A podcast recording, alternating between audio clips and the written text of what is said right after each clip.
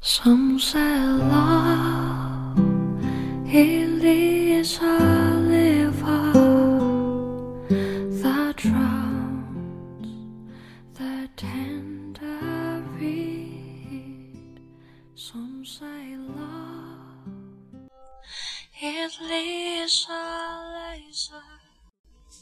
用声音记录生活，用故事温暖你我。大家晚上好，这里依然是荔枝 FM 幺八零零三六，我想对你说电台，我是你们的主播佳宇。今天我将会继续为大家阅读一本书《人生的智慧》。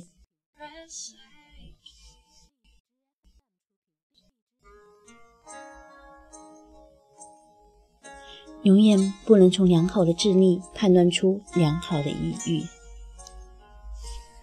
不可能有一套伦理学可以改变和改进寓意本身。这是因为所有的教诲都只能对认知产生作用，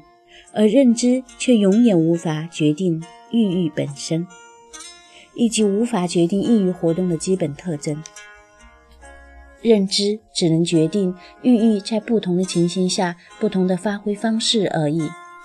纠正了认知，如果能够更加精确地向意义显示，并帮助意义更加正确地判断哪些目标是合乎意义的愿望，并且是在意义能及的范围之内，那在这种情形下，认识才可以修正意义的行为。在认知的帮助下，意欲更加准确地度量自己与事物的关系，更加清楚地看到自己意欲的是什么，因而在选择目标时，更少地受制于错误。对于意欲活动本身，对于意欲活动的主要倾向或者基本原则，智力却是无能为力的。相信认知的确从根本上决定了意义，就相信一个人晚上提着的灯笼就是这个人布置的原动力一般无异。一个人在经历了事情或者受到别人的劝告以后，会看出自己性格的某一根本缺陷，并为之痛惜。他会真心实意地打定主意去改进自己，消除这一性格弱点。尽管如此，这一性格弱点仍然一有机会就充分展示出来。接下来就是重新的忏悔，重新的痛下决心，洗心革面，和再一次的重蹈覆辙。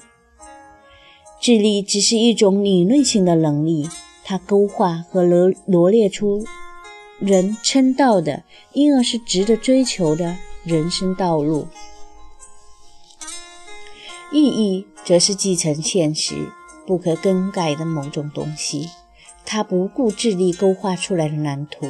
依然走上一条截然不同的道路。然后我们看到智力在寓意后面跟着，嘴里在毫无用处地抱怨着寓意的本性。认知时而是寓意行为的旁观者，对寓意的行为给予一些无关痛痒的赞扬或者责备。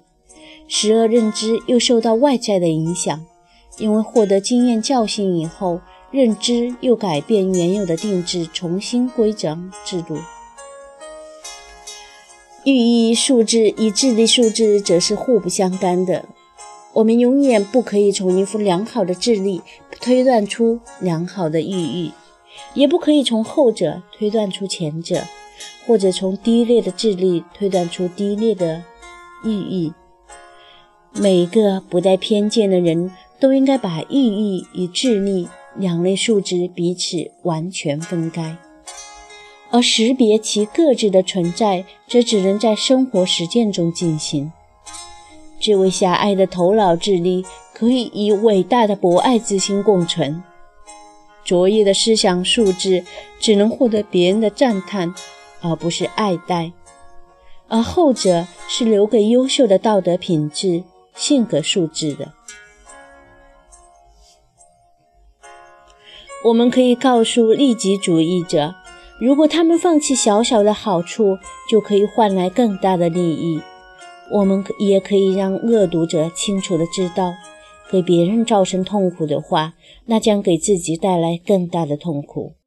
但要劝说别人放弃利己之心，或者害人之心，我们却是无能为力的。正如我们改变不了猫捉老鼠的天性一样。